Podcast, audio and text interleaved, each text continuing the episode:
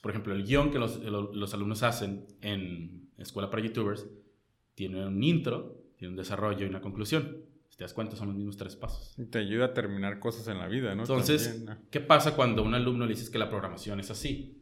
Para empezar, le abres un mundo de puertas y le desbloqueas habilidades, ¿no? Le abres ventanas y puertas y todo. Porque quitas el miedo. Tenemos miedo a que las matemáticas, a que la programación, porque vemos un montón de letras que no entendemos. Entonces, ese miedo se le empieza a quitar cuando le explicas que conforme va necesitando algo, lo puede ir aprendiendo y que está bien no saberlo, ¿no? Entonces, el niño empieza su programación, ve que necesita cierta librería, no, pues que quiero que haga mi personaje del videojuego, no, pues quiero que salte. Bueno, tienes que encontrar el código para que salte. el niño, ah, listo. Entonces, y pero ahora se la pasa saltando. Ah, es que primero tienes que poner que camine y después que salte. Entonces, sí, sí precede un, comando antes del que tú necesitabas. Entonces, el alumno va, va aprendiendo lógicamente, ¿no? Entonces dice, ah, pues entonces yo quiero que sea rojo y que corra en lugar de que salte. Entonces ya va metiendo su necesidad con la estructura que tú ya le diste.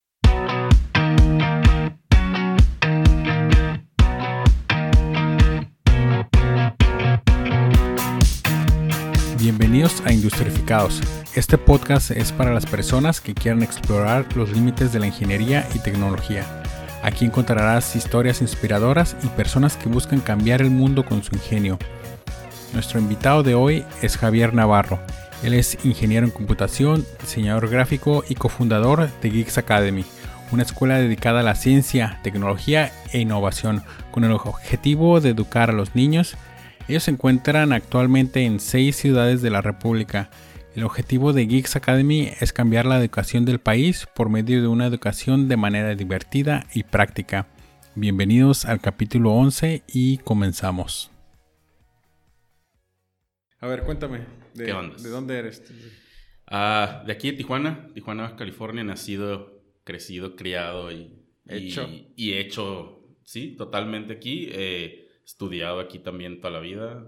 Eh, ¿Escuela pública todo? Tijuana, sí. Tijuana para mí es como, o sea, tengo una relación como de amor-odio con ella, pero, pero odio por, el, por la parte que no está tan bien planeada, que es muy evidente el que... Eh, improvisando. ajá, exactamente, que hubo una improvisación canija, ¿no?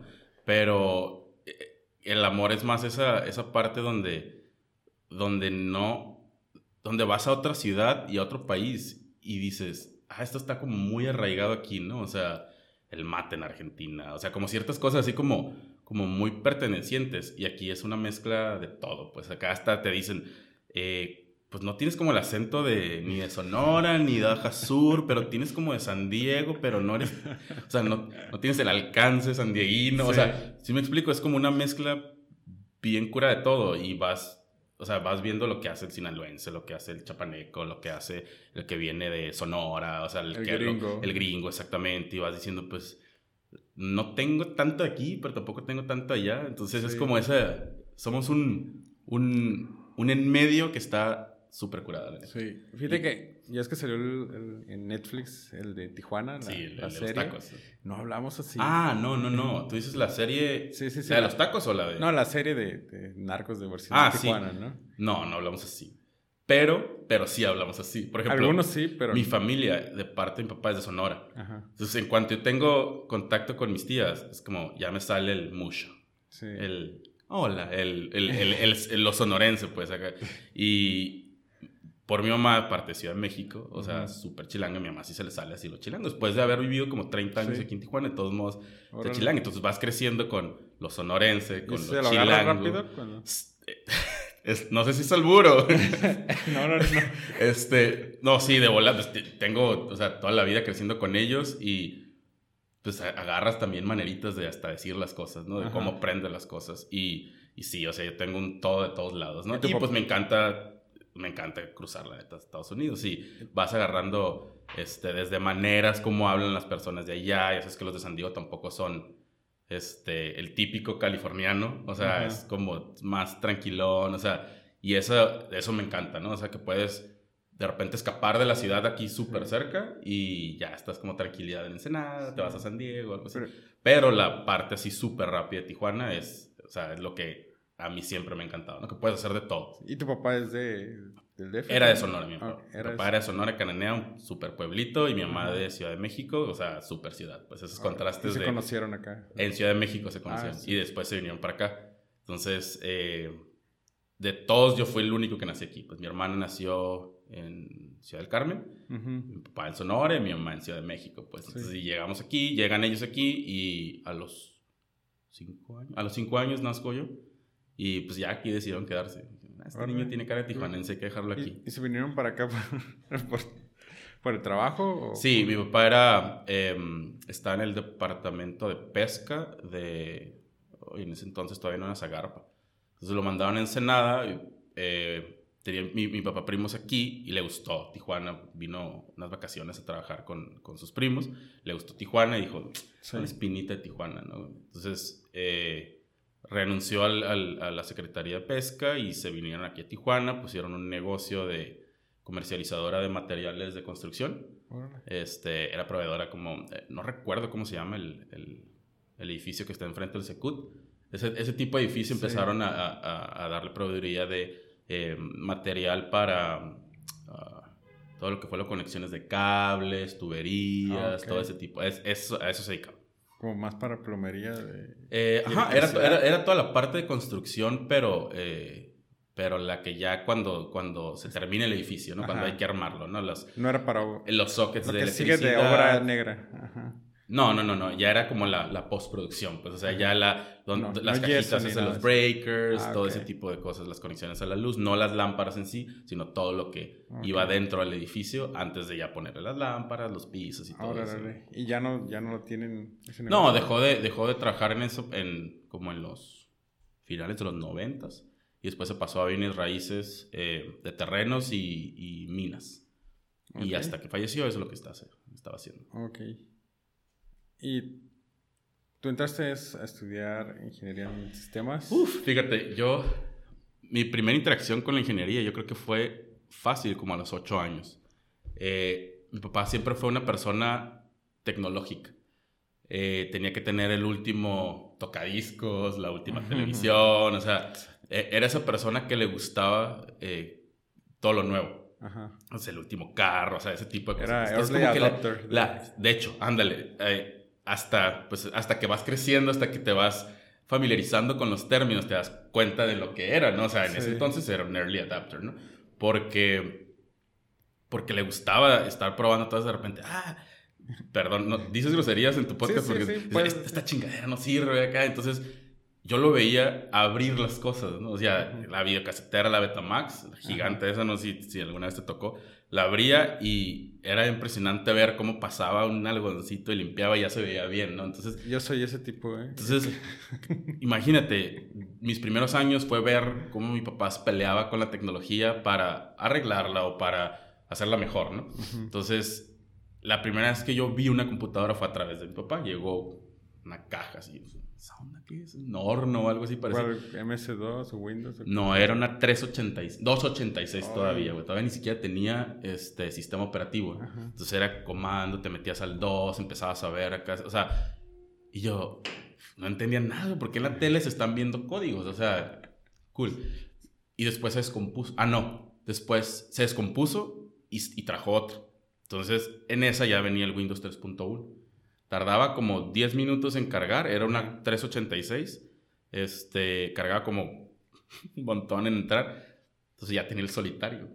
El solitario yo creo que fue lo que hizo la- el solitario, el Paint, fue lo que hicieron la diferencia para mí con mi relación a las computadoras. Porque gráficas. eh. Porque podía transmitirle, podría, podía transmitirle directamente lo que quería la computadora. Entonces, por ejemplo, sí dibujar en papel es una cosa muy diferente a estar dibujando, por ejemplo, en el Paint. O sea, en el Paint tienes una gama de colores que los puedes acceder inmediatamente. ¿no? Acá tenía que escoger el color, tenía que darle cierta faceta, o sea, tenía que tener un tiempo un poquito más largo de interacción con el papel y la pluma que lo que me está dando la computadora. Entonces, para mí la parte artística, creativa, se dio entre el papel y después conocer la computadora, ¿no? La impresión que me dejaba el, ahora que puedes, o sea, puedes cambiar de línea, puedes cambiar de grosor, puedes cambiar, o sea, todo eso que no te lo da inmediatamente un papel, lo podía hacer aquí. Y pues la interacción con los videojuegos, ¿no? El, el solitario, estar ahí, o sea, clic, clic, clic. Y al terminar, o sea, todo eso era como para mí, o sea, me volaba la cabeza, ¿no? Estoy hablando por allá del 90 y 91, 92. Órale, ¿qué edad tenías? Pues como 8, 9 años más o menos. Y en eso se descompone la computadora. O sea, se descompone. Y yo le decía a mi papá, pues arréglala. O sea, yo toda la vida viéndote que arreglas este, videocaseteras, que arreglas este, radios, que arreglas teles, o sea, por gusto propio, pues arregla la compu, ¿no? Entonces en mi cabeza era, pues, un aparato electrónico, vas a arreglarlo. Pero obviamente tiene una, una arquitectura súper diferente a una computadora que una tele, o sea, ya no hay bulbos y pues no la puedo arreglar, ¿no? Entonces esa computadora se quedó guardada literal hasta que terminé el cuarto semestre de, la de, de, sistemas, supe cómo arreglarla. ¿Sabes qué era? Era que la batería se había, le había salido óxido y ya no estaba comunicando. ¿El eh, reloj? No, la batería de. Ah, es que los, los motherboards antes tenían unas baterías, te lo juro, eran como, como las de 9 voltios. Ah, Esa era la batería del motherboard por si había. Eh, por si se iba la luz, aparte de la fuente de poder a la que le tenías que conectar. tenía un backup. Tenía un backup por si cualquier cosa. Y eso es lo que pasa. Entonces, la batería, humedad, se oxida este, no conecta bien, eh, se, creo que un cable se había también echado a perder por el mismo óxido y lo único que tuve que hacer literal fue aprender cómo estaba construida y limpiarla. Y te lo juro que estuve, estaba con un amigo, uno de mis mejores amigos todavía, este, y la limpiamos, la conectamos y funcionó. Entonces ahí estaban todos mis dibujos de, de cuando estaba niño, exactamente, o sea, entonces y fue como...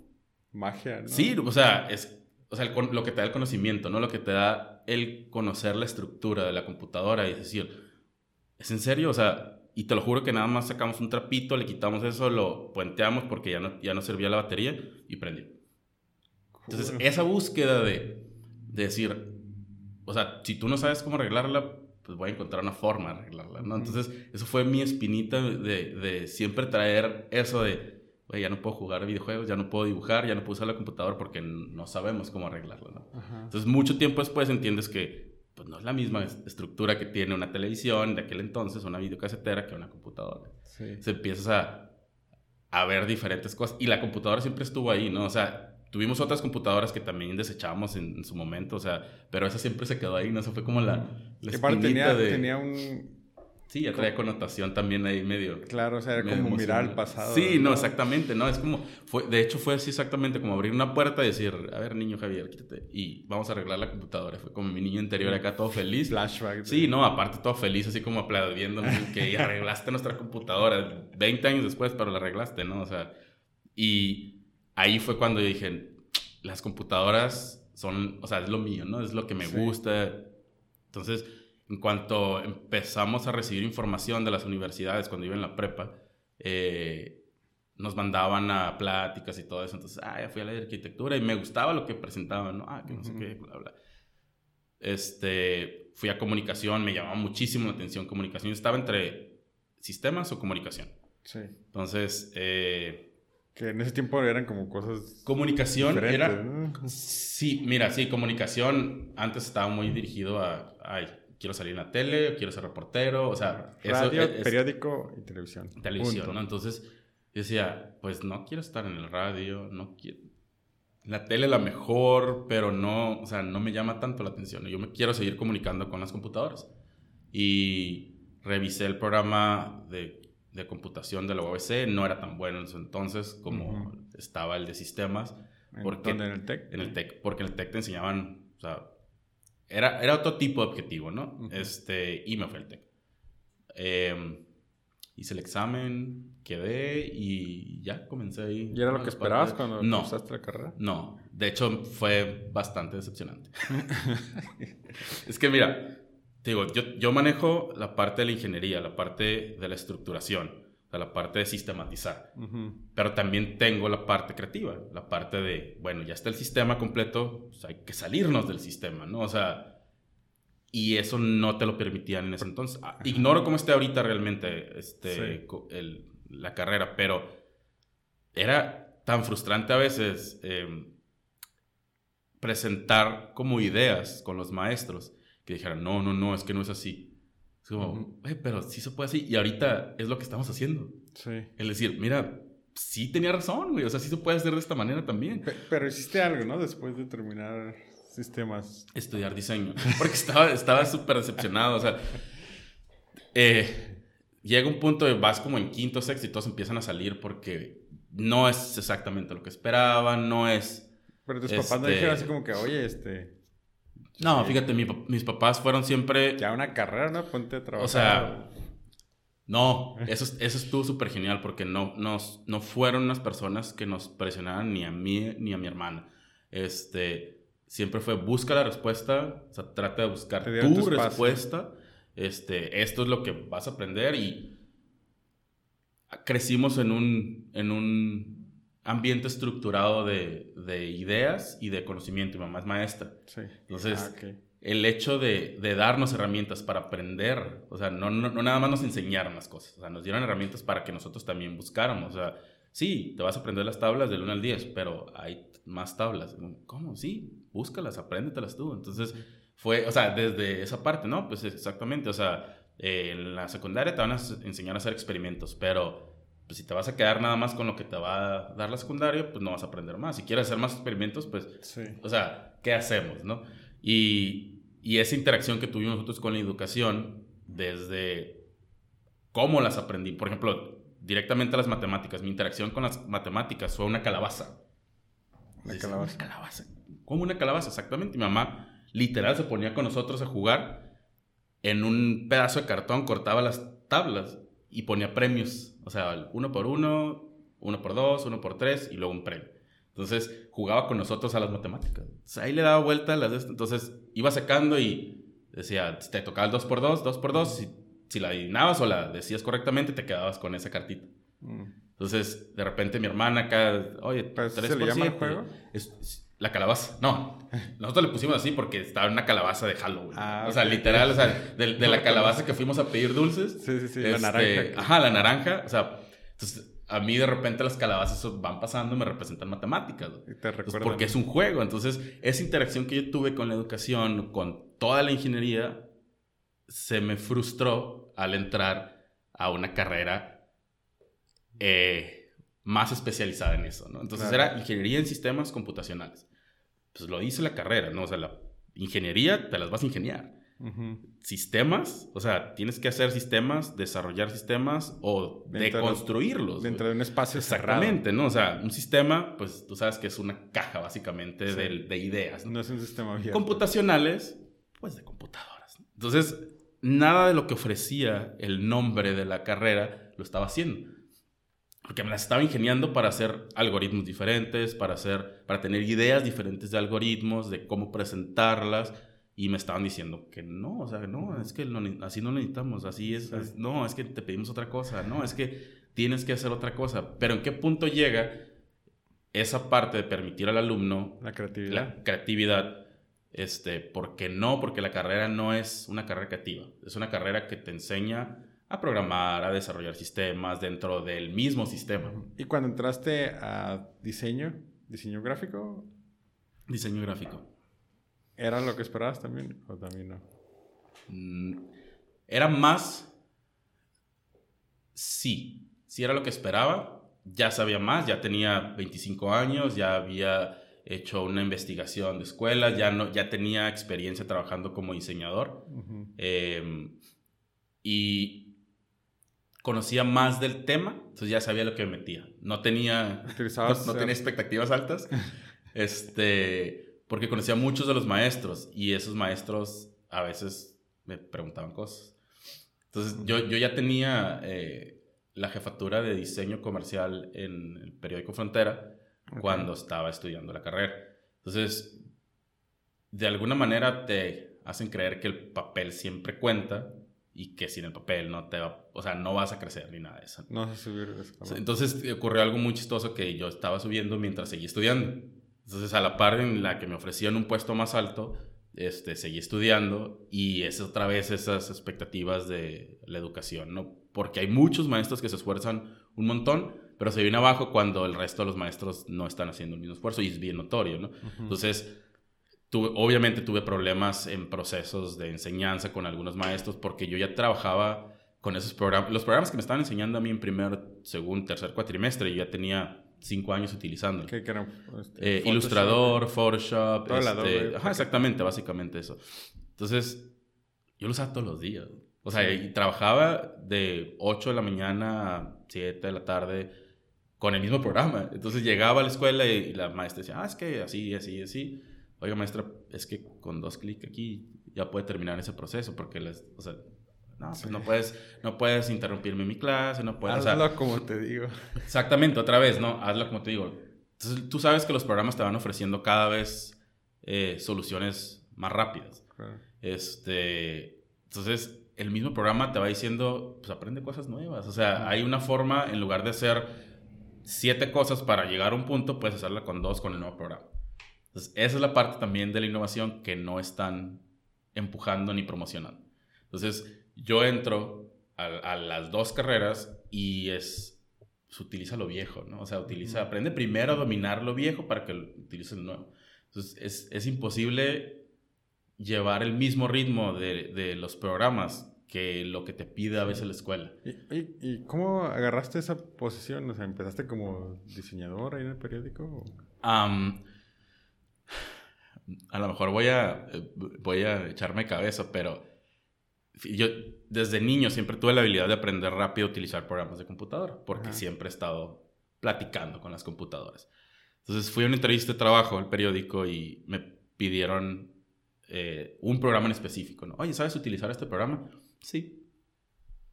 Ese día me enteré que ese programa existía.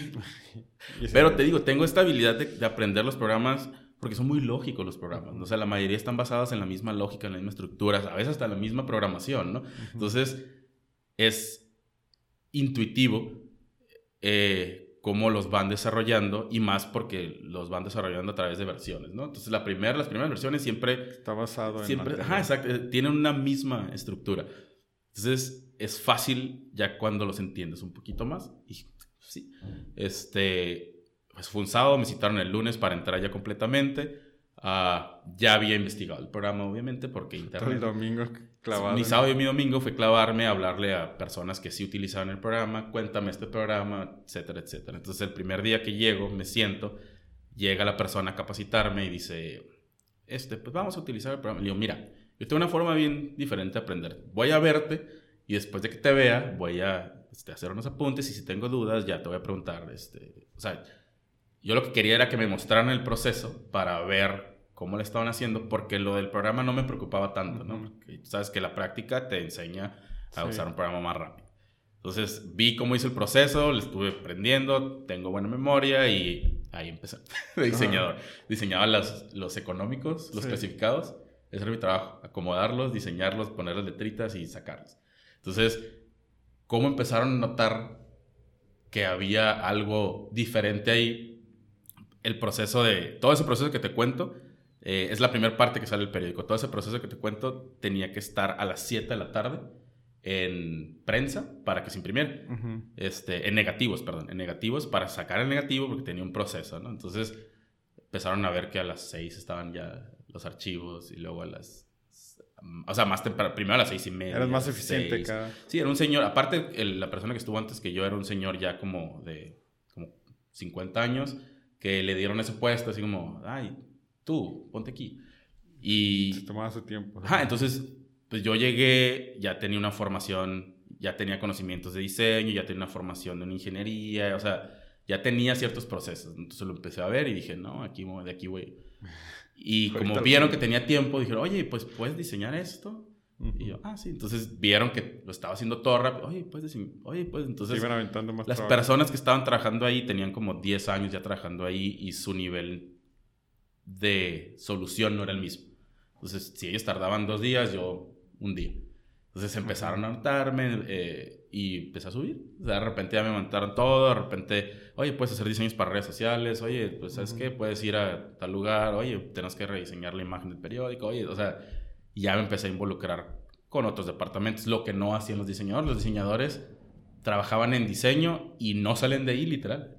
O sea, de ahí se quedaban ahí. En ese lugar. Sí, en exactamente. O sea, no, en el departamento y en ese, y en ese puesto, ¿no? Entonces yo empecé a interactuar con sistemas. Los, los, primeros con los que interactué fueron sistemas. ¿Por qué? Porque ahí estaba el site, ahí estaba, este, ahí hacían toda la parte técnica, ahí arreglaban las computadoras. Entonces yo me la pasaba ahí, yo creo que dos horas al día de mi trabajo. O sea, los espacios que tenía muerto, iba de repente al baño y me, me iba a saludar a las de sistemas. O sea, de alguna manera no dejaba de interactuar con todo eso. ¿no? Oye, ¿qué van a meter? Oye, mi computadora está bien lenta, ¿le puedo hacer algo? O sea, yo era el que, oye, pues tengo la clave, o sea, yo tengo las claves del administrador, tengo todo, puedo hacerle algo a mi computadora, o sea, porque había un mantenimiento, ¿no? Todo era un protocolo, tenías que decirle a sistemas eh, que te ayudaran a darle mantenimiento, entonces yo le hacía skip a todo eso, ¿no? Y ¿sabes qué?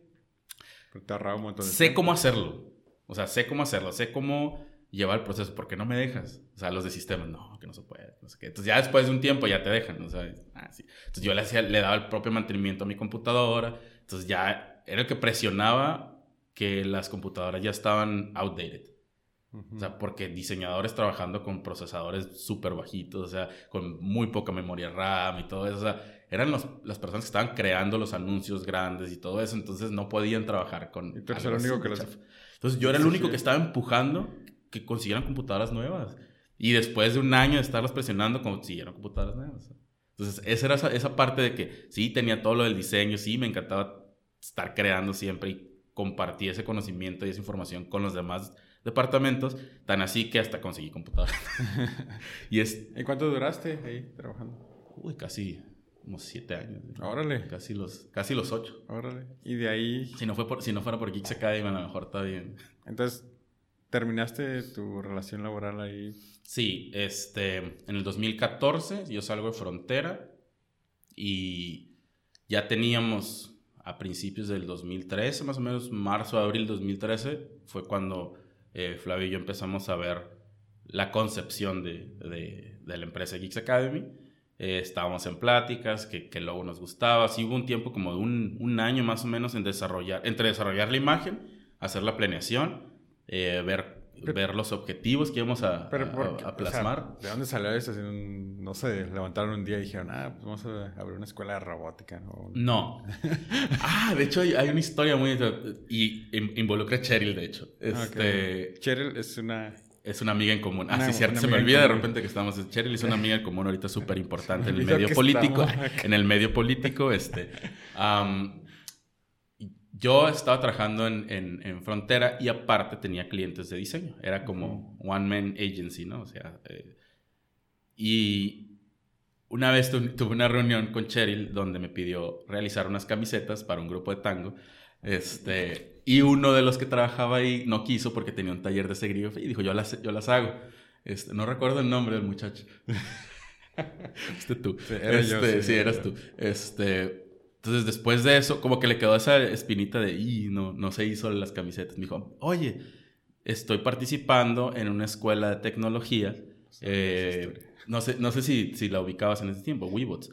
Eh, sí, Cheryl estaba haciendo parte Era de como ese. rojo, Ajá, un robot medio extraño. Dijeron, necesitamos cambiar la imagen de ese, ese robot extraño. ¿no? Queremos darle algo más amigable. Entonces, ¿por qué no vas a la oficina y conoces a las personas que están ahí? Entonces, llego, eh, se encontraba Cheryl, Flavio, eh, el otro socio de Geeks Academy, el doctor Ismael Plasencia, y em, me platicaron de lo que querían, no sé qué. Entonces, pues, yo boceté, les presenté como diferentes bocetos de... Eh, estaban buscando primero desarrollar un nuevo personaje, entonces les desarrollé un personaje en base a, a mi gusto, les gustó. Entonces, de ahí, el que seguía para trabajar, quien llevaba toda la parte de mercadotecnia era Flavio. Entonces, mi trabajo con Ismael y con Cheryl ya no, ya no, fue, ya no interactué con ellos, entonces ahora nada más trabajaba con Flavio. Entonces, de repente, yo, yo era el que le llevaba toda la imagen, tenía una iguala mensual con ellos, me les cobraba como 5 mil pesos al mes y les hacía flyers, tarjetas, este, exactamente, ¿no? Pura solución de diseño. y entonces me reunía con Flavio. Todas las reuniones que, que, tenía, y estoy hablando por allá del 2012 más o menos, eran con Flavio. Entonces, un año yo creo que estuve reuniéndome con Flavio para ver cosas de Weebots. Entonces, el güey, cada, cada vez que nos reuníamos siempre era pues, una cura que sacábamos, ¿no? Entonces, güey era como, oye, pues eres, eres medio creativo acá. Y yo, oye, pues eres medio inteligente, o sea, eh, deberíamos hacer algo, sí, deberíamos hacer algo. Y ahí quedaba, ¿no? Entonces, él estaba trabajando para COSIT PC y CONACIT, mientras mientras estaba haciendo la maestría y yo estaba trabajando en Frontera mientras estaba eh, terminando de estudiar diseño todavía.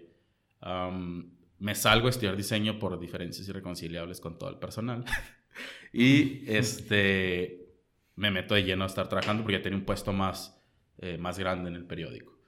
Eh, ya tenía que estar saliendo de la ciudad, de repente me mandaban a Ensenada, de repente tenía que cruzar a San Diego, tenía que ir a Mexicali, ya tenía varios diseñadores de otras eh, ciudades a, mi cargo, entonces ya no podía estar eh, atendiendo tampoco eh, clientes de diseño, entonces dije, pues me hace falta algo más. Entonces Flavio, en un Starbucks platicamos, oye, ¿sabes qué? Pues mira, está sucediendo este, este caso con mi socio, ya todos se retiraron del proyecto, nada más quedo yo y queda el, el socio este, ¿no? Pero yo traigo esta inquietud de, de dar clases de robótica, de estar promoviendo la parte tecnológica. Entonces platicamos y dije, no, robótica, no, o sea, da para más. Pues. O sea, esto Que, se puede hacer da para más.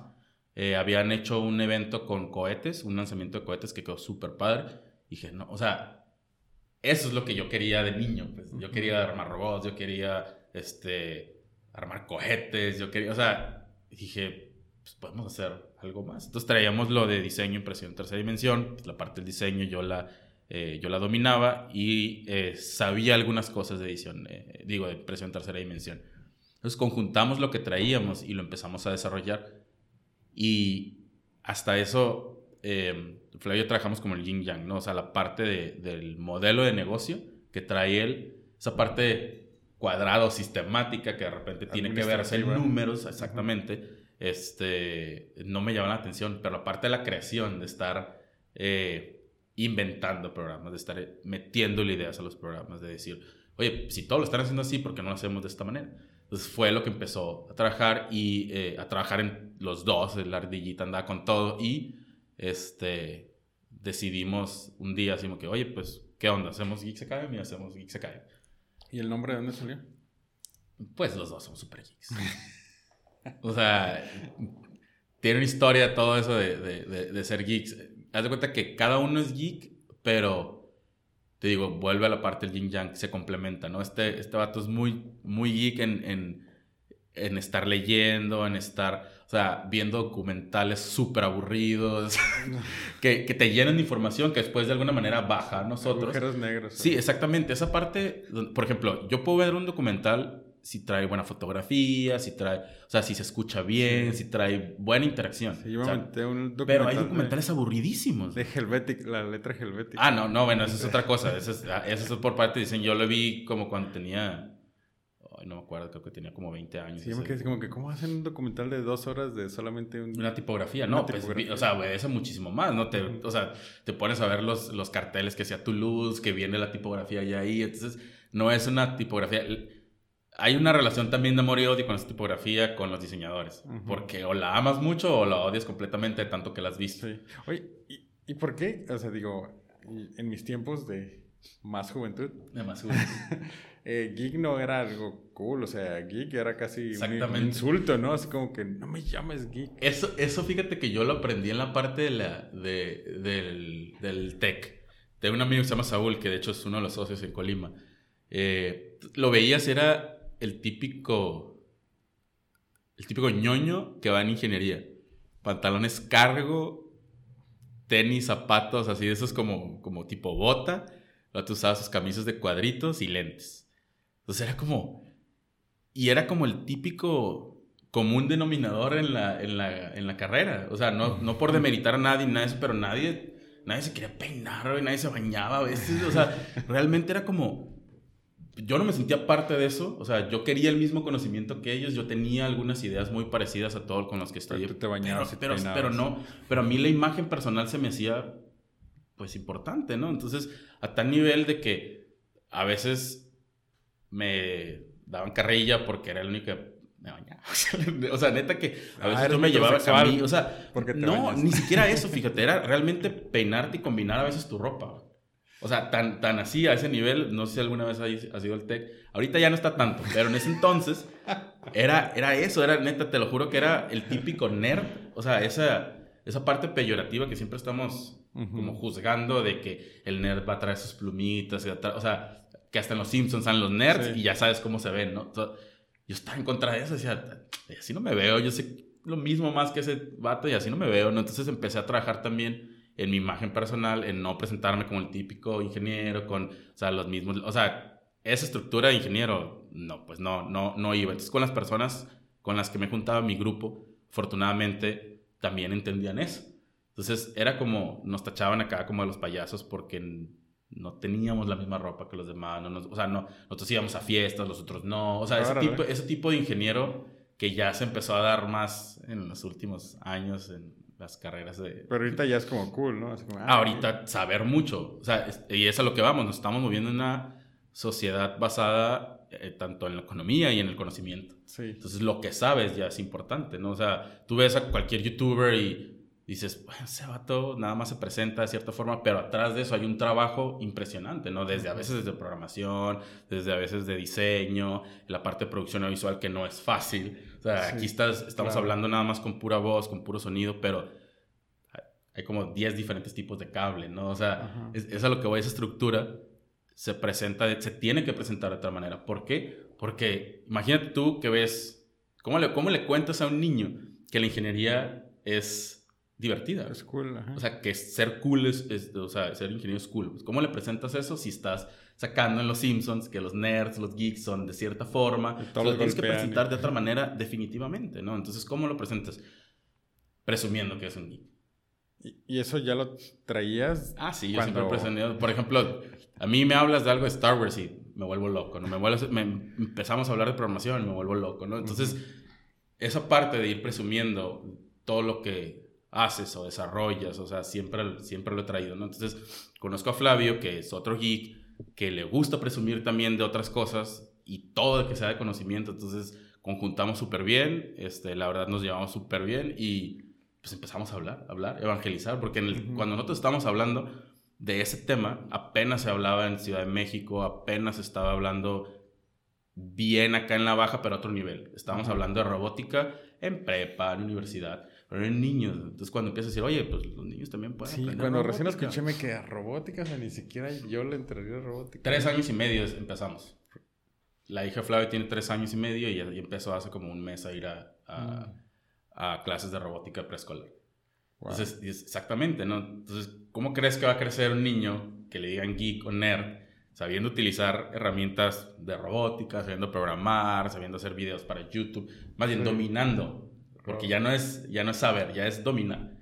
Entonces, ya están hablando, ya estamos hablando que van a tener una estructura de pensamiento para soluciones bien lógicas. A veces es súper lógico la solución que se necesita, que le buscas y le buscas y le buscas porque te da miedo utilizar tu lógica. Porque la escuela te ha dicho, es que es un proceso bien largo para llegar a un punto, cuando a veces es realmente pensamiento lógico. Y regresando a la Academy, ¿ustedes rentaron un local? ¿Ya tenían un local? No, nosotros ¿Cómo fue el...? eh, tuvimos la experiencia, te digo, de, de- esta academia eh, con la cual compartimos trabajo y, y tenía que ser de otra manera, ¿no? No, no, no podíamos concentrar el mismo modelo de negocio porque ya se estaba haciendo. Quisimos probar otra cosa.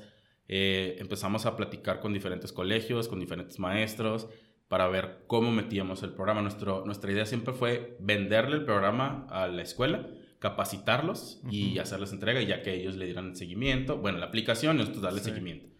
Eh, era un poco difícil por la cantidad que tenían que pagar la escuela porque no es un programa tan barato. Em, entonces dijimos, pues hay que hacerla más fácil, como taller. Llevamos, capacitamos a la persona, eh, a un maestro, eh, conseguimos quien nos diera eh, chance de aplicar ese, ese taller en las, en las tardes. Y afortunadamente la maestra Elizabeth del Instituto Celestín Freinet nos dio la oportunidad porque revisó nuestro plan de, de nuestra planeación y nuestro programa. Dijo, pues esto es un, no es un programa de robótica recreativa, porque estás trabajando. Sí, o sea, teníamos un plan de estudio exactamente, ¿no? O sea, oye, pues te ofrecemos esta, eh, este taller y aquí te va el plan de estudio, eh, esto es lo que evaluamos, esto es lo que van a trabajar, estos son los objetivos que se van a cumplir en cada dinámica y pues como que, ay, güey, o sea, tan estructurado lo tienes, sí, pues adelante, ¿no? Empezamos a trabajar con un colegio, dos kits de robótica y cuatro niños. Cuatro niños. En el 2014. Y, en el 2015 ya teníamos, sí, porque nada más estábamos trabajando un maestro y yo. Okay. Entonces Flavio estaba, em, tomamos la decisión de que él estuviera desarrollando otro proyecto mientras yo estaba este, levantando esto.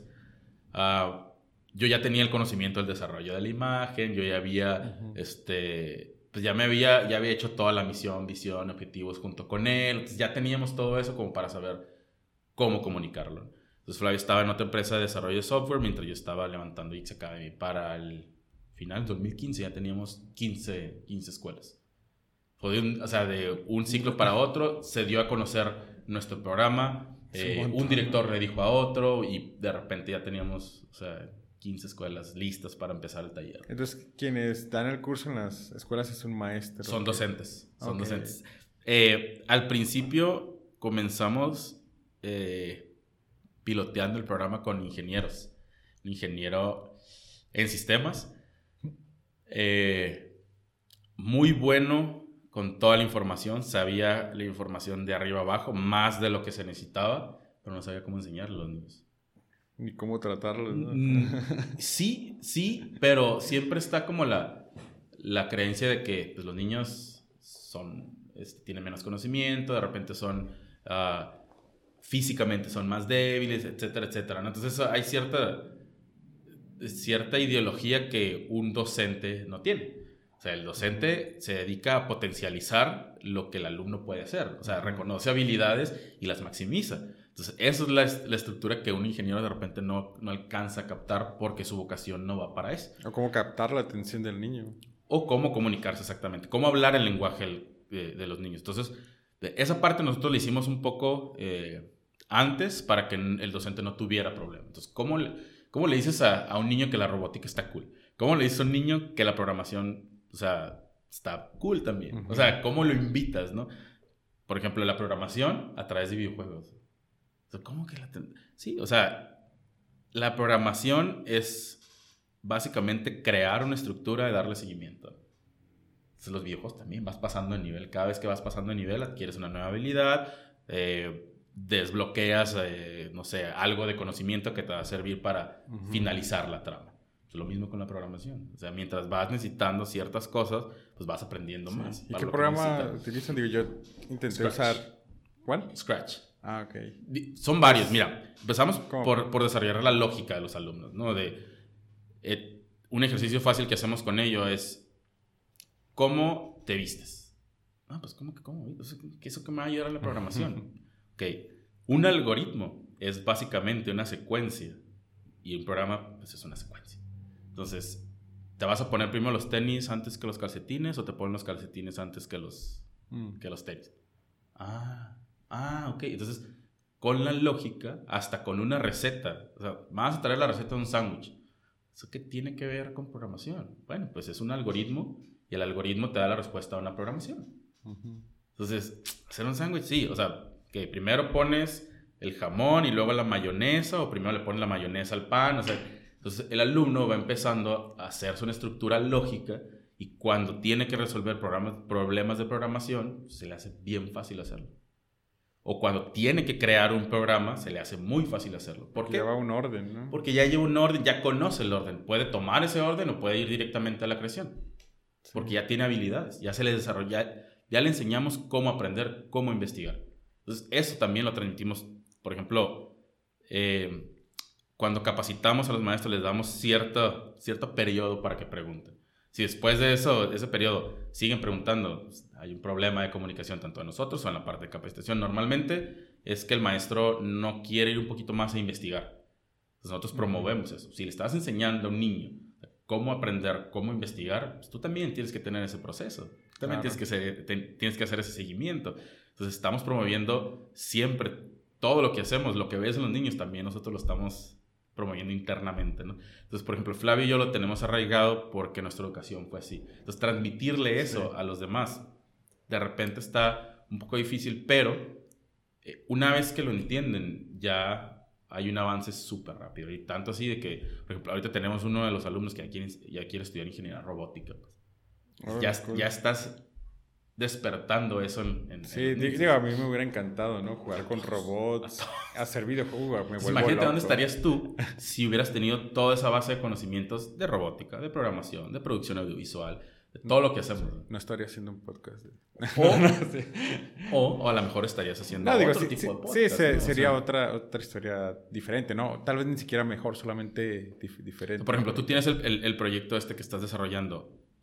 ¿Cómo lo tendrías ahorita si tuvieras conocimiento de programación. Ya lo hubiera terminado.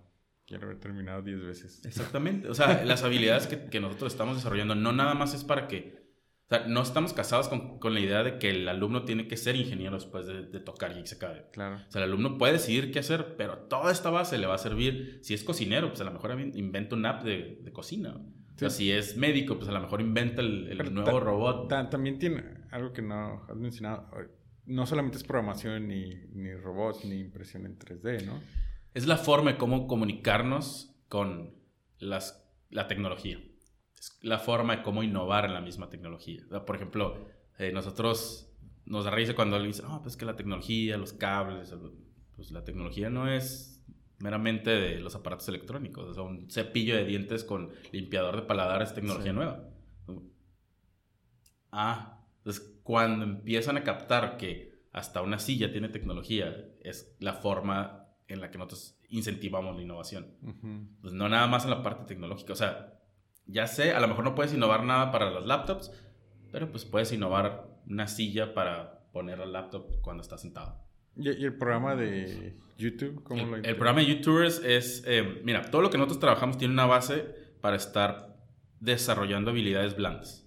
Las habilidades súper necesarias para comunicarte con las personas y sobre todo con las computadoras. Entonces, cuando tú captas cómo comunicarte correctamente, a lo mejor con una persona o con un grupo, te da una perspectiva diferente para también cómo comunicarte con las computadoras. Entonces, por ejemplo, tú y yo nos estamos comunicando, nos entendemos porque estamos programados para recibir información audiovisual y para transmitirla. O sea, somos un lenguaje exactamente, en un lenguaje específico. Es cómo te comunicas con una computadora a través de periferia o programación.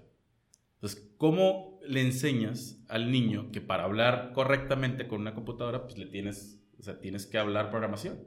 Programación es un lenguaje. O sea, es como nos estamos comunicando con nosotros. tú no vas con, a lo mejor, no sé, una persona de África y hablas español. O sea, habrá un impedimento en la comunicación, por supuesto.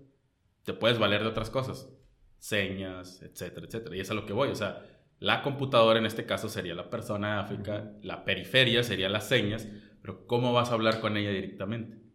O sea, por donde le muevas tienes que aprender a comunicarte. Entonces, si todo es computadora, si todo es, es programación en todos lados, desde semáforos, teléfono, computadora, internet, pues ¿por qué no estamos empujando a hablar ese idioma?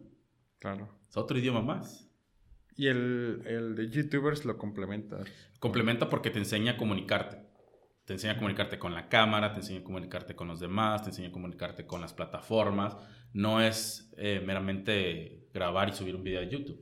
O sea, hay una, hay una parte organizacional que vuelvo a lo mismo, formar una estructura para que el alumno pueda saber si lo que va a grabar requiere un trabajo previo diferente. Entonces, por ejemplo, vamos a grabar algo para YouTube entonces la cámara tiene que estar en cierto formato, eh, de repente a lo mejor si tu computadora no puede procesar un formato de 4K, pues no lo vas a grabar en 4K. Entonces conocer la tecnología también, comunicarte con la tecnología es parte del proceso que los niños hacen.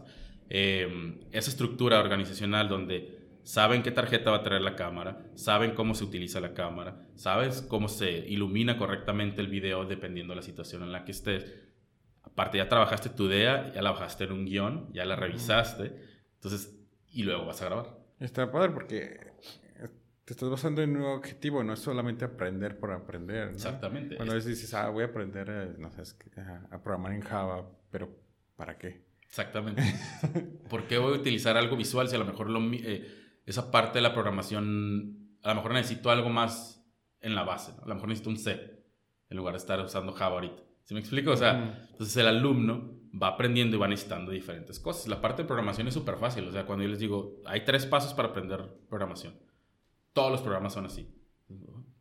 Tienen un inicio, tienen un desarrollo y tienen un fin por ejemplo, el guion que los, los, alumnos hacen en Escuela para YouTubers tiene un intro, tiene un desarrollo y una conclusión. Te das cuenta, son los mismos tres pasos. te ayuda a terminar cosas en la vida, ¿no? Entonces, ¿qué pasa cuando a un alumno le dices que la programación es así? Para empezar, le abres un mundo de puertas y le desbloqueas habilidades, ¿no? Le abres ventanas y puertas y todo. Porque quitas el miedo. Tenemos miedo a que las matemáticas, a que la programación, porque vemos un montón de letras que no entendemos.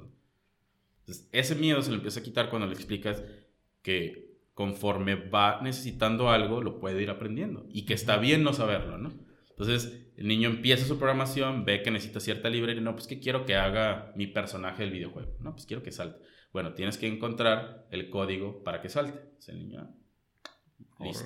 Entonces, y pero ahora se la pasa saltando. Ah, es que primero tienes que poner que camine y después que salte. Entonces, sí, sí precede un, comando antes del que tú necesitabas. Entonces, el alumno va, va aprendiendo lógicamente, ¿no? Entonces dice, ah, pues entonces yo quiero que sea rojo y que corra en lugar de que salte. Entonces ya va metiendo su necesidad con la estructura que tú ya le diste. Entonces tú también das clases, ¿no? Yo di clases. Obviamente para entender todo este proceso, para crear y desarrollar, tienes que meterte directamente a eso. Yo di clases en una secundaria. Eh, me comieron completamente. es una perspectiva bien diferente porque empiezas a ver que también necesitan otras cosas. ¿no? nuestros programas al principio eran más técnicos, eran desarrollo de, de, habilidades técnicas, que armaran más rápido, que supieran eh, reconocer, por ejemplo, los sensores, los CPUs, los chips, entonces después, conforme vas avanzando, nos dimos cuenta que sí necesitaban otro tipo de, otro tipo de ayuda también más a veces conductual, ¿no? ¿Cómo te... Con... O sea, si estás interactuando con una pedazo de tecnología de esa manera ruda, pues lo vas a romper y no vas a poder terminar. Entonces tienes que tener cierto cuidado, tienes que tener cierta estructura, tienes que tener hasta un área limpia de trabajo. Luego con puertos y... Sí, fíjate, el resultado es, es todavía mayor porque tiene una capacidad mayor todavía por la experiencia que ya tienen aprendiendo quieras o no, ya tienen cierto tiempo eh, recibiendo información, eh, estructurando, y es mucho más fácil que con un niño que a, lo mejor a veces no sabe nada, ¿no? Porque lo tienes que estructurar de alguna manera, lo tienes que programar. Eh, entonces el conocimiento que ellos tienen, porque ya conocen de internet, ya conocen de teléfonos, ya han interactuado más con la tecnología, este, es más provechoso. Pero te das dando cuenta que también hay un hoyo inmenso de información porque la interacción que tienen con el material, por ejemplo, uno de mis alumnos de 6, 7 años viene terminando un prototipo como en 15, 20 minutos. Tus alumnos tardan como 40, 50, casi una hora. ¿Por qué? Porque crecieron en, un, en una época donde todo era touch. touch, no era como minucioso, o sea, no era, eh, no tenían esa afinidad motriz de, de cosas mecánicas. de, que de cosas mecánicas y chiquitas que los niños ahorita, pues con todo todos los sets de Lego, con todo el tipo de juguete que existe ahorita, lo desarrollan súper fácil, ¿no? Niños de 6, 7 años ya utilizando piezas muy pequeñas y estos más grandes recibiendo y aprovechando bien la información de manera creativa, teniendo buenas ideas, pero todavía medio torpes en la parte del armado. Y fíjate, por ejemplo, dicen, ok, ahorita todos los niños tienen como más conocimiento de tecnología y todo eso. O sea, tienen conocimiento de cómo utilizarla, pero no de cómo crear tecnología. Sí, obviamente, eh, y es donde nosotros entramos. O sea, la mayoría de los niños saben utilizarlo, o sea, saben jugar con ese tipo de material, pero llega un límite donde, donde pues, ciertamente hay un sesgo porque no hay un seguimiento pertinente. Sí, te abren bien la aplicación. Sí, exactamente. Pero no les enseñan a utilizar la tecnología más allá, que es lo que nosotros hacemos. El alumno termina, para empezar, no comienza a armar si no tiene un objetivo definido. Y aparte, ¿cómo lo vas a utilizar esto en el mundo real? ¿Cuánto crees que cueste? Preséntamelo y véndemelo. Oye, esto es O sea, nosotros estábamos... Estaría súper bien hasta para un adulto, ¿no? Porque... Ajá, de hecho...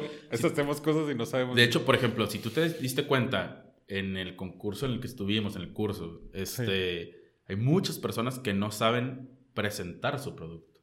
O sea, personas ya grandes, con educación, que a lo mejor hasta con maestrías, que batallan para bajarte una idea.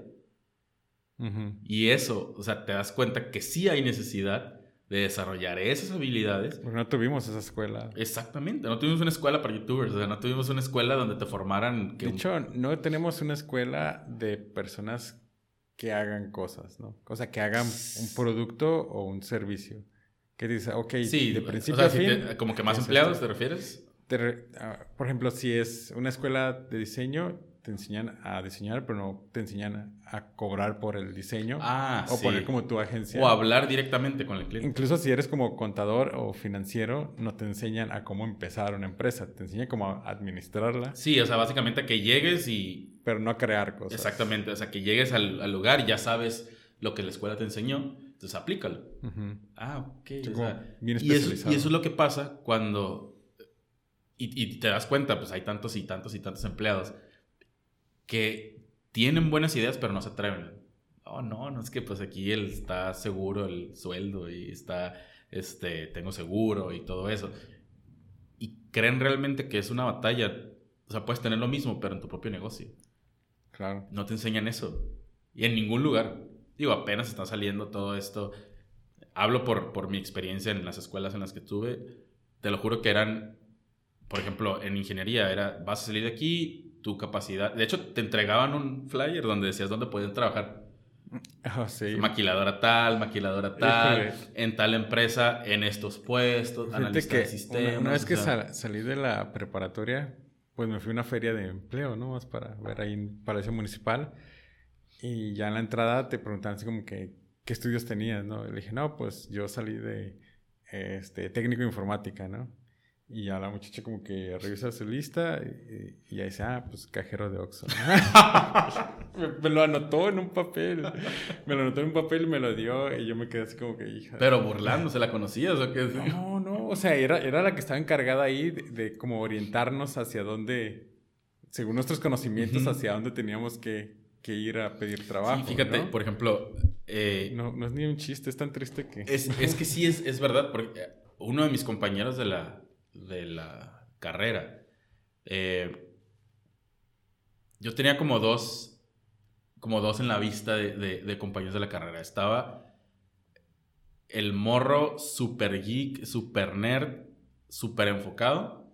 Y estaba el natural. El, el natural era este, este morro, se llama Arturo. Arturo y Enrique. Arturo creció en un ambiente bien diferente. Enrique, los dos eran súper inteligentes, eran unos ñoñazos, ¿no? Pero el natural, que yo le digo natural porque le gustaba el conocimiento de una manera más pasional. Entonces, oh, o sea, como te contaba con mi papá, ¿no? O sea, oh, este, este, salió la nueva computadora, salió la nueva laptop, salió, entonces, como tenía alcance económico, pues ahí tenía todas las cosas nuevas. ¿no? Y estaba el otro que tenía el mismo alcance, pero era como más el sereno, el que no quería salir a fiestas, el que el que de alguna manera creció con esta sistematización de la escuela pública, ¿no? Entonces, salimos a la par, el otro se va a crear una empresa directamente, no, empieza a trabajar aquí en una empresa y dice, esto, ¿dónde no hay? Ven los cabos, dice, en los cabos no hay, se va a los cabos a poner una empresa como la que él trabaja aquí, pero allá. O sea, de la nada, sí, o sea, y todos nos quedamos a un año y él dijo, o sea, está loco. Pero él creció con ese, con ese chip del emprendimiento, ¿no? De hacer las cosas, de... Y se la creía, ¿eh? O sea, yo recuerdo y era una persona que hasta había inventado un, juego. Se llama Harfu, el juego. Este... Se llama Harfu porque era hecho por Arturo Fuentes. Sus iniciales. era, era voleibol, pero con una pelota de fútbol americano y tenía sus reglas y estaba todo súper estructurado. Entonces, en ese entonces no notas que trae una estructura de pensamiento también. Esa estructura la transportó directamente a una empresa en Los Cabos que creció lo suficiente como para que él ya se fuera a vivir a Canadá. Y el otro sigue trabajando, desarrollando software con el mismo puesto. Que no está mal, ¿no? Pero en la misma empresa. Pero está en el wire. Para mí está mal, porque las capacidades que tiene una persona de esa manera no deberían de estar ahí. No deberían de estar trabajando para una empresa Debería esa persona ya tener su propia empresa porque tiene un alcance que los demás que conozco no lo tienen. ¿Cómo le enseñas a esa persona ya adulta a salir de la caja? Ajá, en, gran parte sí estoy de acuerdo contigo en eso, pero también creo que, que hay personas que simplemente no, o sea, no quieren. O sea, sí, he conocido personas que son excelentes programadores y dicen, ¿sabes qué? Me encanta ser Godín. O sea, yo no quiero aventarme el pedo de la administración. Pero estoy de acuerdo que eso viene desde antes, ¿no? De, a lo mejor el miedo de decir, o sea, no me puedo exponer allá afuera porque a lo mejor voy a fallar o a lo mejor este, no, no va a ser como yo creo. Y la realidad de las cosas cuando emprendes nunca es cuando, nunca es como tú crees que va a ser. Ni es el mejor momento.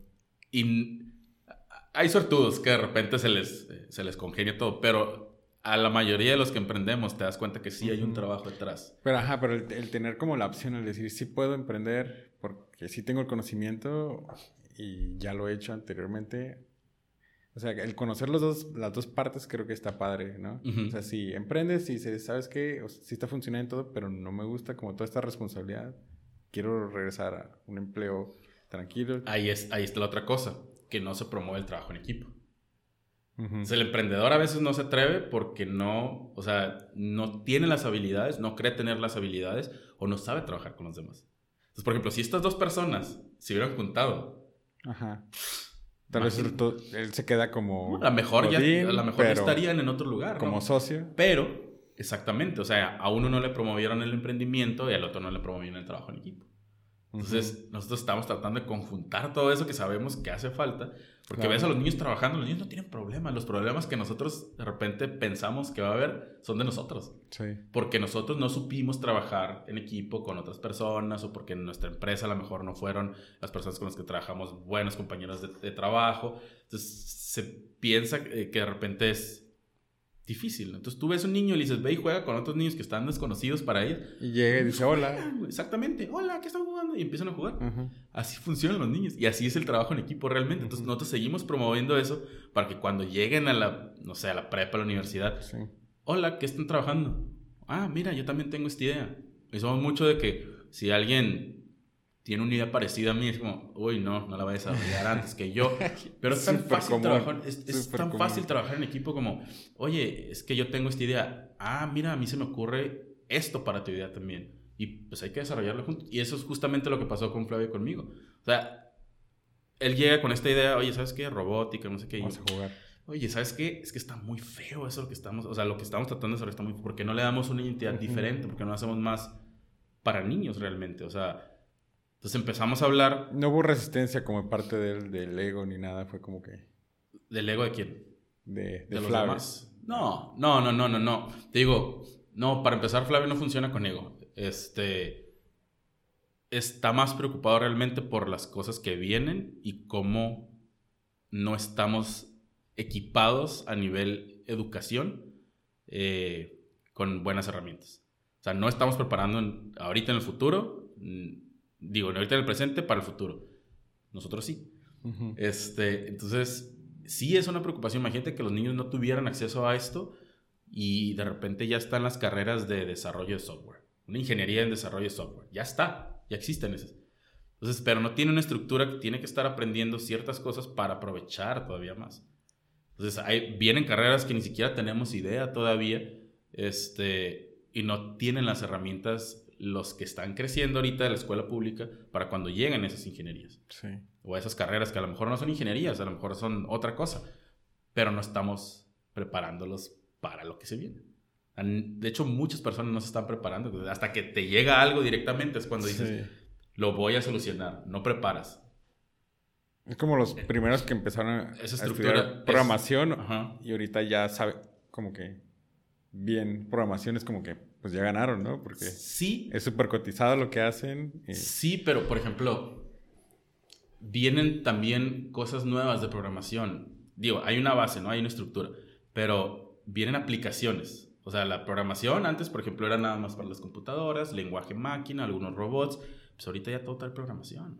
O sea, ya hay literal aparatos que traen programación interna.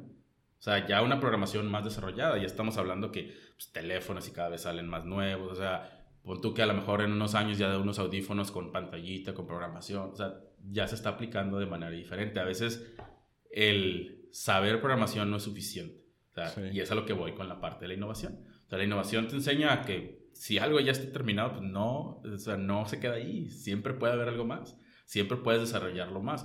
Entonces, ¿qué pasa cuando no estás promoviendo ese tipo de pensamiento, habilidades en los niños? Pues obviamente va a llegar un punto donde a lo mejor todas las laptops van a ser igual y nadie va a meterle cosas nuevas. Claro. Entonces, ahorita las laptops ya te reconocen la voz, ya te reconocen las huellas, ya te o sea, es diferente tipo de programación y cómo lo aplicas también. Tú simplemente escogiste tu trabajo ideal, ¿no? O sea, es como hasta cierto punto como ser niño todo el tiempo en la cuestión de curiosidad y estar jugando y estar aprendiendo.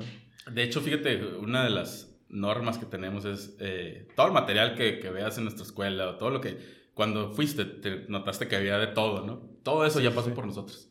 Son los primeros en estar jugando, los primeros en estar aventando en los drones, los primeros en estar mordiendo el material. Eh, todo lo que de alguna manera estamos enseñando, pues pasa por nosotros. No podemos dejar de jugar. Si trabajamos para niños, no podemos dejar de estar jugando. Qué padre. la verdad de las cosas, no. Y es que es tan importante el juego que, que hace este, esa extensión natural del conocimiento. O sea, tú estás jugando, vas aprendiendo un montón de cosas. Sí, porque me acuerdo que llegamos todos, eh, un montón de adultos ahí. A, a, una plática de, de finanzas, ¿no? Creo, creo, que era. Y, por lo menos todos los, los, hombres, o sea, fuimos y agarramos un juguete y nos fuimos. todas también. O sea, fíjate, eh, es, es, esta parte también chistosa y triste a la vez. Las mujeres tienen esa misma, esas mismas ganas, esas mismas esa misma curiosidad, pero crecieron de una manera muy diferente. Sí, se nos quedaban viendo más y nosotros sé cómo nos valía. Pero, pero ahí están las ganas. Entonces, socialmente, se cree que el niño o el hombre tiene que ir a interactuar directamente con los juguetes y la mujer no. La mujer tiene que ser la parte recatada, la parte que no va a interactuar con los juguetes porque cómo se va a ver a lo mejor. O sea, y eso es lo que nosotros también les queremos tumbar el rollo. O sea, vayan agárrenlo. O sea, son para eso, pues. Entonces, de repente hay mamás que, ay, no, mi hijo, no toques ahí. No, señora, deje que el niño toque. Para eso es. O sea, y usted también, mire, tome este dron, úselo, o sea, véalo. Ay, no, me da miedo. O sea, no, es en, es en serio. Es todo lo que te estoy platicando, es en serio. Eh, ya enseñamos a una mamá a utilizar un dron. De repente llega una mamá. Tenemos un alumno, Carlos, es el que siempre estamos presumiendo. De hecho, fue el del curso. Mm. Esa señora llegó con nosotros por ahí del, 2000, del 2015 y estaba asustada porque su hijo estaba haciendo rayones extraños en, en los cuadernos. Y tenía tres semanas ¿Qué tan extraños como mamá, papá, van a morir? no, no, no, así, líneas. líneas y cosas así como, sí, y la señora estaba pensando que estaba como la línea de la muerte, así de... De la vida, ¿no? Ajá, de la vida, perdón. Entonces estaba pensando que era eso y ya pongo a ver el celular, me, me enseña los dibujos y señor, esos son circuitos, eso es lo que está viendo el niño. ¿Qué frecuencias de...? ¿Y cómo? Sí, es, esta es la conexión del circuito, esta es ah, resistencia. Sí, ajá, exactamente. Ah, entonces, esa noción, esa, esa conciencia social que no existe, que hasta de repente, oye, pues es, que yo no quiero, yo no quiero que mi hijo use internet todavía, que no sé A ver. Del diablo eso. ¿Cómo le estás quitando? O sea, le estás quitando los tenis en una carrera donde necesito esos tenis. Claro. O sea, no le quite los tenis, mejor enseñan, enséñale a ponerse bien los tenis. Enséñale para qué son los tenis. Enséñale que puede haber diferentes tipos de tenis también. O sea, ¿cómo le estás quitando la tecnología? No, es que yo no le doy el iPad. dale el iPad, pero enséñale. O sea, de repente llega otro papá y dice, estaba a punto de regañar a mi hijo el otro día porque tenía como dos horas en el iPad y cuando llegué, el niño estaba diseñando un robot. Órale. ¿Qué vas a hacer? O sea, mi hijo no diseño robots. Pues no, papá, ¿Qué estás haciendo? Ah, es que estoy haciendo un robot. Ya porque, estudiar. Porque esto y esto y esto. De hecho, a mí me decían como que de repente así me veía mi papá en la computadora y yo, ay, sale a la calle, que no sé qué, acá yo. Espérate, estoy, haciendo, algo. Bueno, digo, yo también me clavaba, pero jugando Age of Empires con amigos. Age of Empires. El uno. sí, yo lo tenía también. O sea, te digo, es esa parte de, de interactuar con la computadora, con la tecnología que, que está ahí y saber utilizarla. Porque, por ejemplo, a mí, si mal de computadora, yo hago programas en la computadora. Yo hago videos en la computadora. O sea, yo... Es la herramienta de... Yo juego videojuegos en la computadora. O sea, y cada vez me da más posibilidades de hacer cosas diferentes. Por ejemplo, ahorita la última computadora que estoy revisando, literal ya con la cámara, te deja abrir un programa de diseño de personajes. Haces tu personaje, lo cargas y con los gestos de tu cara puedes, puedes grabar. Cool. Eso hace 10 años tenías que hacer un proceso súper largo para llegar a eso de animación y chorro cosas. Y ahorita nada más con una cámara. ¿Y con tus docentes ah, te ha pasado así como que, o has visto que se haya clavado? Es que diga, oh, ¿sabes qué? Le voy a seguir a esto porque me gustó. Ah, sí, todos los docentes. Por ejemplo, ahorita nuestro equipo de, de cajón se comprende de tres licenciados en psicología y eh, una licenciada en educación preescolar con maestría en educación. Entonces, ellos cuatro, no te imaginarías que, que pues, tecnología en educación y en psicología, ¿qué onda? Pero mis maestros están manejando ahorita toda la producción audiovisual. O sea, tienen capacidad para manejar producción, hacer producción audiovisual. Y no son comunicólogos. Programación y robótica. Y no son comunicólogos. Ni ingenieros. Entonces, por ejemplo, ahorita mi gerente está estudiando Python está, eh, está dominando Scratch y tiene conocimientos de robótica desde hace como cuatro años, producción audiovisual obviamente. Eh, ya desarrolló, ella desarrolló el programa de robótica preescolar sí. y em, ya con, eh, con, la ayuda de todos desarrollamos los otros programas también. O sea, estos programas son nuestros completamente. ¿Y no les ha interesado como irse por la parte de los adultos? Sí, es lo que sigue, de hecho. Spoiler, sí. Este, de hecho, ahorita, por ejemplo, estamos trabajando un programa con la normal, la Escuela Normal Fronteriza de Tijuana, eh, para estar capacitando a los maestros a que sean desarrolladores de programas tecnológicos. Ahora, porque esto... O sea, robótica para maestros, básicamente. Entonces se podría ir a integrar un sistema de educación. Y eh, otro spoiler, eh, estamos creando con el Hospital de Salud Mental de Tijuana el primer programa de robótica educativa para niños con autismo.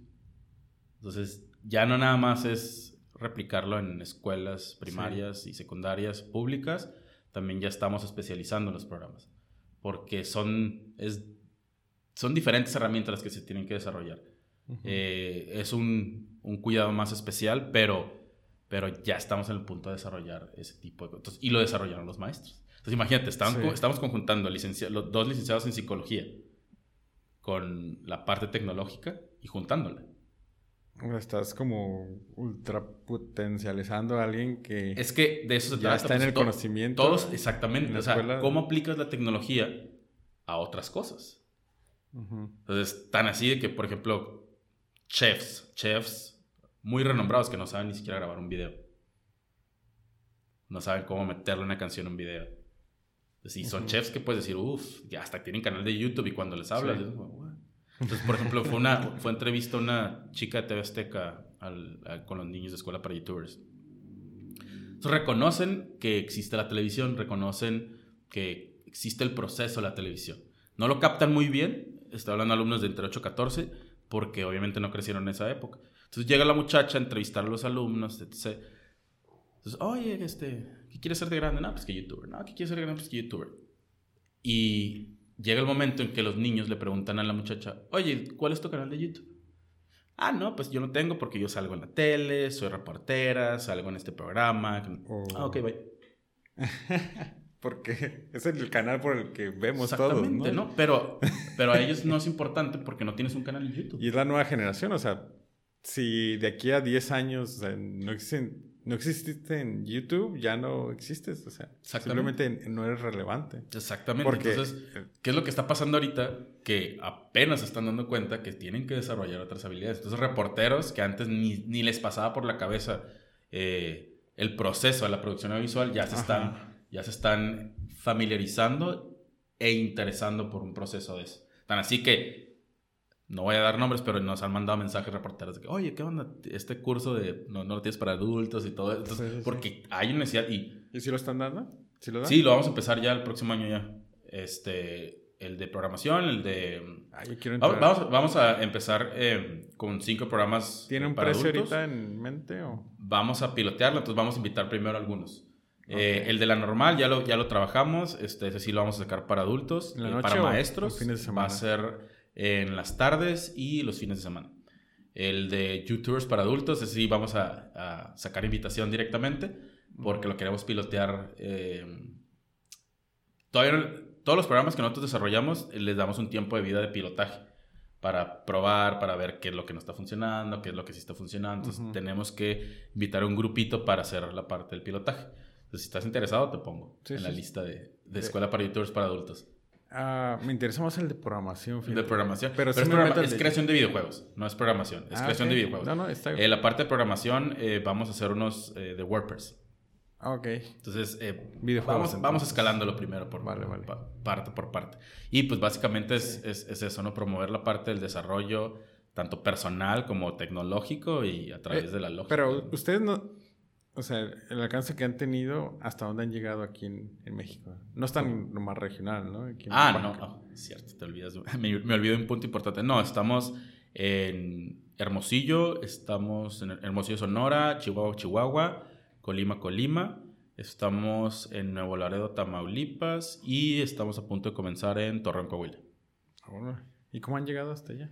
Eh, a través de franquicias. Eh, uno de los modelos de negocio de la empresa es, es franquicias y pues básicamente pagas la cuota y Entonces, ¿cuántos niños están en el programa de ustedes? ah, alrededor, más de como 2.500 yo creo. ahorita? ¿2.500? Sí, porque aparte, otro modelo de negocio que tenemos es la venta de los programas. Entonces, si tú tienes una escuela en Guanajuato y quieres implementar un programa de robótica, pues básicamente lo compras, nosotros te capacitamos, te damos el material, te damos los manuales, te damos todo para que puedas comenzar el, el programa. Y aparte, pues el seguimiento. Y eh, tenemos cuatro escuelas que nos compraron, o sea, que ya tienen el, el programa integrado en su currícula. ¿Tú te ves toda tu vida en Geeks? Sí, obvio. Sí, definitivamente. Este, digo, me veo creando otras cosas también, escalando eh, todo lo que hacemos, eh, participando en, en- en todo lo que se pueda, pero definitivamente sí. Porque, por ejemplo, ahorita ya estamos en el punto, ya desarrollamos programas. Ujú. Ya estamos, eh, cada año metemos eh, innovación a los programas. Y ahorita ya estamos desarrollando nuestro kit de robótica y ya estamos desarrollando una computadora también. Entonces, es parte nada más de lo que vamos a seguir desarrollando. Democratizando la información. Ah, Hasta cierto punto, ¿no? Porque estás... yo digo que haciéndola divertida. Ujú.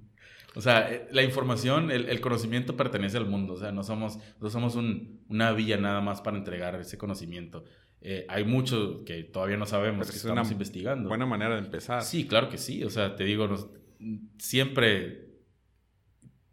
Hay, hay una frase que a mí siempre me ha resonado. Eh, la suerte favorece una mente preparada. Entonces, pero ¿qué es esa preparación? No? La preparación a veces está- es una estructura de pensamiento lógico que te va a ayudar a aprovechar a veces un momento o ver las oportunidades donde todo el mundo dice, ah, es que estoy esperando a que me llegue, a que todos los planetas se alineen para empezar mi emprendimiento. Cuando tienes desarrolladas esas habilidades y estás de alguna ma- manera preparado, no es cuestión de suerte, es cuestión de hacerlo nada más. Entonces, eso es lo que nosotros estamos tratando de impulsar.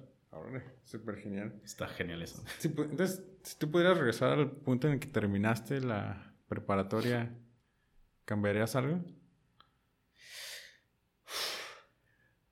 No. No, definitivamente no. no. pues, a- en cuestión fantasiosa, a lo mejor sí. O sea, a lo mejor hubiera aprovechado de manera más madura el conocimiento que todo el mundo tenía ahí. Porque quieras o no, cada, cada cabeza es aprovechable. ¿no? Lo que te Sí. dice algún maestro, de alguna u otra forma, te va a servir en algún momento. Pero como tiene, como tiene ese tinte de que de que hubo un poco de frustración al, al- al interactuar con los maestros porque tenían cierto sesgo. Eh, siento que no lo aproveché tanto Ujú. por cuestión personal también. Entonces a lo mejor un poquito más de madurez para aprovechar toda esa información y cuando digo aprovechar es maximizar lo que estamos haciendo. ¿no? Eh, ya en términos reales no, porque todo lo que pasó desde ese momento hasta ahorita es lo que estamos, eh, es toda esa experiencia que me dio meterme a varias cosas, Ujú. trabajar en varios lados para tener estas soluciones. ¿Qué ha sido lo más frustrante de...? Ah, la conciencia social. El, el- todavía, por ejemplo, es muy frustrante que papás te digan, ¿Sabes qué? Es que lo voy a sacar de robótica porque mm, el fútbol ahorita lo trae muy atareado. Es como, señor, ¿cuánto tiempo le va a durar las rodillas a su hijo jugando bien y cuánto tiempo va a aprovechar el conocimiento que nosotros estamos desarrollando? Que no es nada más robótica, o sea, es un conjunto. Es más, el alumno puede desarrollar una aplicación de fútbol, o puede desarrollar un balón nuevo de fútbol, o puede hacer mil cosas con lo que nosotros estamos pero dando quiere que esté en la liguilla. Pero quiere que esté en la liguilla de los cholos porque fútbol y México, ¿no? Entonces esa conciencia, ese despertar de que a veces competimos contra ballet, competimos contra eh, básquet, es, esa, esa tristeza todavía eh, es difícil para, para mí.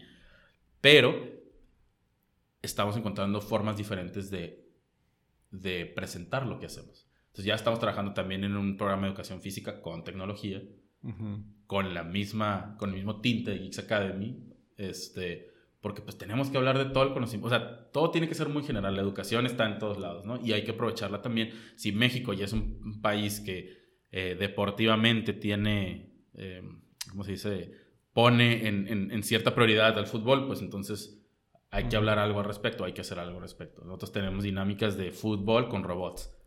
Entonces los niños, ah, fútbol, robots. Entonces ya no sé quién, los ponemos a veces hasta el final de las dinámicas. Como robots chiquitos. Sí, exactamente, jugando. fútbol. O sea, los tienen que programar, tienen que tener sensores, tienen que tener todo. O sea, todo eso. Entonces es una experiencia padre porque el niño ya le gusta el fútbol y su equipo le pone nombre a su robot. Ah, yo tengo el chivito. O sea, ah, yo.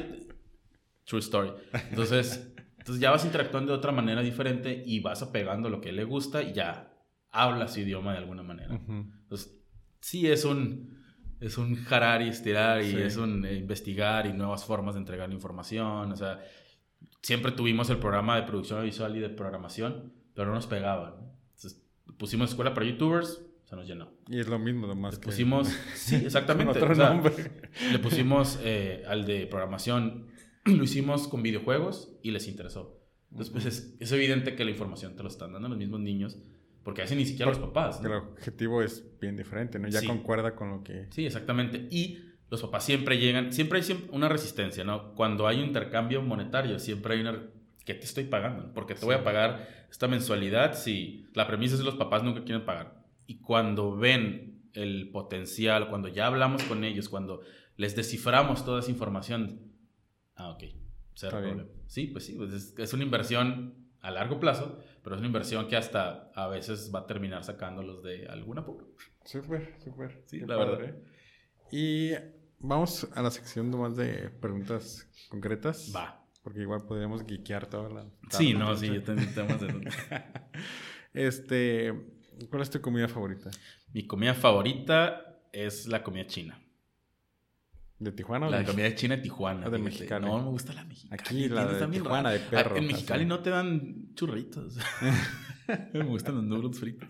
No, la comida, la comida este, china de Tijuana. Ok, ok, súper. ¿La mejor bebida?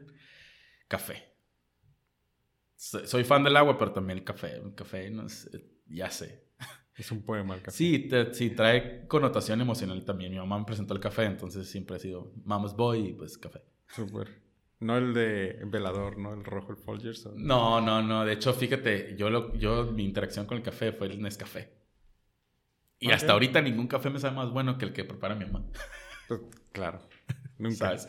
Connotaciones emocionales. El... Ah, ¿Qué te pregunté? El... Café. Digo, bebida favorita. Bebida favorita. El libro, el mejor libro. Y eso no, me pone súper difícil. Mira, no tengo libro favorito porque soy más cómics. Yo, mis cómics. Mejor cómic. Mi mejor cómic, yo creo que. Ay, carijo. No me acuerdo qué número es, pero es un Spider-Man donde es el clon escarlata. Es toda esa serie del clon escarlata que fue cuando yo empecé a meterme más en los cómics. Eh, sí, el cómic de Spider-Man escarlata. ¿Tienes tu colección de y, Pero sí tengo un libro favorito, es el, el, The Picture of Dorian Gray de Oscar Wilde. Ah, ok. Sí, ese es como me vuela la mente. Súper. El mejor día. El mejor día, el que nací. es que ese día nacieron todas las flores. bueno, un día que te acuerdes que... Ah, canijo. Pues tengo muchos, por ejemplo, me acuerdo mucho el día que nació mi sobrino, la primera vez que me subí en avión, eh, la vez que arreglé esa computadora, es un día que hasta me acuerdo que traía puesto. O sea, todos sí, no podría decir uno favorito, son bastantes, la verdad. Ok. Eh, si pudieras enviarle un mensaje de WhatsApp a todo el mundo en sus respectivos idiomas, ¿qué diría? La educación es importante. Estudien. Súper. Muchísimas gracias, Javier. Definitivamente. No, a ti, gracias por la invitación.